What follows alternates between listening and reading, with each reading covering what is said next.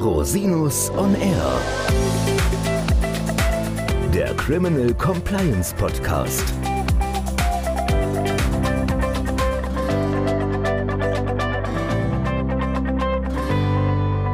Herzlich willkommen zum Criminal Compliance Podcast. Schön, dass Sie wieder eingeschaltet haben. Mein Name ist Christian Rosinus und heute beschäftigen wir uns mit einem ganz allgemeinen Thema, nämlich was ist überhaupt Strafe im Strafrecht und warum macht man das? Wie lassen sich Strafen rechtfertigen? Strafen gibt es natürlich überall und es gibt natürlich verschiedene Arten und Weisen, wie man auch Strafen aussprechen oder definieren kann. Wir kennen Strafen landläufig natürlich auch aus der Schule oder der Sport, also eine Form von Sanktionen. Bei uns ist natürlich relevant, was macht es im Wirtschaftsstrafrecht aus? Also was bedeutet überhaupt Strafe im Wirtschaftsstrafrecht oder im allgemeinen Strafrecht überhaupt? Und Strafe meint im Prinzip, und das ist ziemlich harsch, die absichtliche Übelzufügung durch staatliche Organe, um auf Straftaten zu reagieren. Welches Übel zugefügt wird und woher die Legitimation für das staatliche Strafen überhaupt kommt und welchen Zweck das hat, werden wir in dieser Folge thematisieren. Wir werden da nicht im Einzelnen jede Straftheorie aufarbeiten können, die die letzten Jahrzehnte oder Jahrhunderte von der Wissenschaft und der Rechtsprechung entwickelt worden sind, aber wir werden versuchen, das mal ganz kurz und knackig zusammenzufassen, wie es im Wirtschaftsstrafrecht relevant ist. Also gehen wir mal in Medias Res.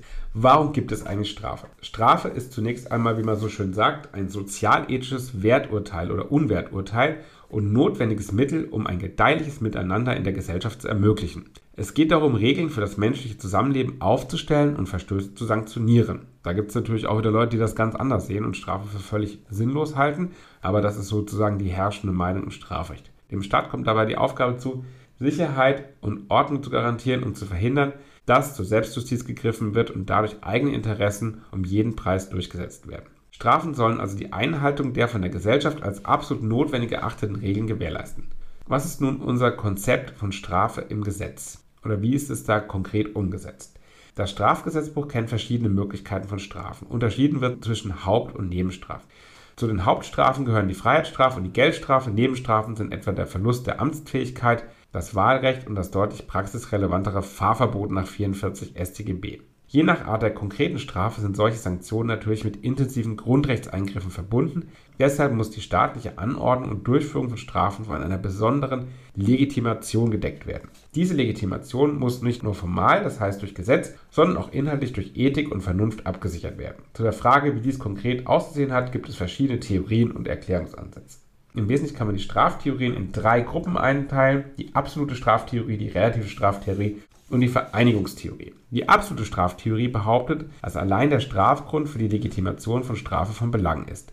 Der Kern der absoluten Straftheorie ist, die Strafe wird verhängt, weil ein Straftatbestand verwirklicht worden ist. Einen über die Bestrafung hinausgehenden Zweck gibt es nach der absoluten Straftheorie nicht. Die Bedeutung der Strafe liegt somit nicht in der Befriedigung persönlicher Rache oder Genugtuungsbedürfnisse, sondern dient allein der Wiederherstellung von Gerechtigkeit und Versöhnung des Täters mit der Rechtsordnung. Dagegen werden als Gegenthese relative Straftheorien vertreten, welche besagen, dass Strafe nur zu rechtfertigen ist, wenn mit ihr ein legitimer Zweck verbunden ist.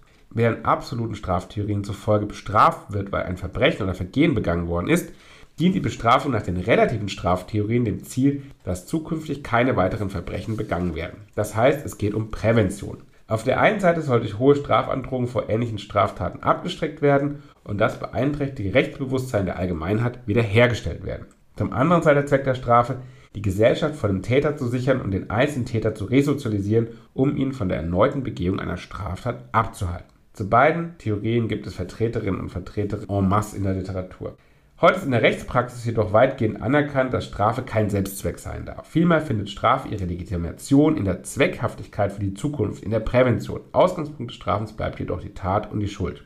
Im Ergebnis werden somit Teile der absoluten Straftheorie und Teile der relativen Theorie in der sogenannten Vereinigungstheorie miteinander verbunden, die heute in der Justizpraxis überwiegend vertreten wird. Das Bundesverfassungsgericht hat die Anwendung der Vereinigungstheorie in seiner Entscheidung vom 21. Juni 1977 bestätigt. Das Bundesverfassungsgericht hat in dieser Entscheidung den Schuldgrundsatz betont, nulla pöne sine culpa, und den Strafzweck der absoluten und relativen Theorien anerkannt. Nach dem Bundesverfassungsgericht sei das oberste Ziel des Strafens, die Gesellschaft vor sozialschädlichem Verhalten zu bewahren und die elementaren Werte des Gemeinschaftslebens zu schützen. Ihre formale Legitimation haben diese Grundsätze durch 46 Absatz 1 StGB. Die Schuld des Täters ist Grundlage für die Zumessung der Strafe. Die Wirkungen, die von der Strafe für das zukünftige Leben des Täters in der Gesellschaft zu erwarten sind, sind zu berücksichtigen. Aber auch 46a StGB spielt in dem Zusammenhang eine wichtige Rolle. 46a regelt den sogenannten Täter-Opfer-Ausgleich, welcher seit den 80er Jahren ein wichtiger Aspekt des Strafens darstellt. Die Straftheorien klammern bei ihrer Betrachtung das individuelle Tatopfer weitgehend aus. Es geht um den Umgang mit dem Täter und seine Rolle in der Gesellschaft. 46a StGB, der im Wirtschaftsstrafrecht nicht so eine große Rolle spielt, bringt dabei den Opfergedanken stärker ins Spiel. Insgesamt lässt sich sagen, dass Strafe eine fundamentale Bedeutung für das gesellschaftliche Miteinander hat. Gerade im Wirtschaftsstrafrecht ist es natürlich so, dass Strafe häufig bedeutet, dass wirtschaftliche Schäden ausgeglichen werden müssen. Also das Teil quasi der Strafzumessung ist, inwieweit wirtschaftliche Strafen oder Steuern zum Beispiel zurückgezahlt werden, was natürlich sehr großen Einfluss dann hat auf die Strafzumessung. Aber natürlich ist es so, dass auch im Wirtschaftsstrafrecht gewisse Präventionswirkungen durch strafrechtliche Sanktionen ausgehen. In der Öffentlichkeit ist es natürlich häufig so, dass die Erwartung der Bevölkerung an das Strafrecht, gerade im Wirtschaftsstrafrecht, häufig etwas zu groß ist. Insbesondere wenn es um Fälle geht, die besonders emotionsgeladen sind oder in der Öffentlichkeit stehen. Gerade in diesen Fällen kann es natürlich hilfreich sein, sich mit der Frage zu beschäftigen, warum eigentlich gestraft wird. Herzlichen Dank, dass Sie wieder die Zeit genommen haben, den Podcast zu hören. Falls Sie Fragen haben, wenden Sie sich bitte jederzeit gerne an mich oder info at rosinus-on-r.com. Bis zum nächsten Mal. Ich freue mich auf Sie.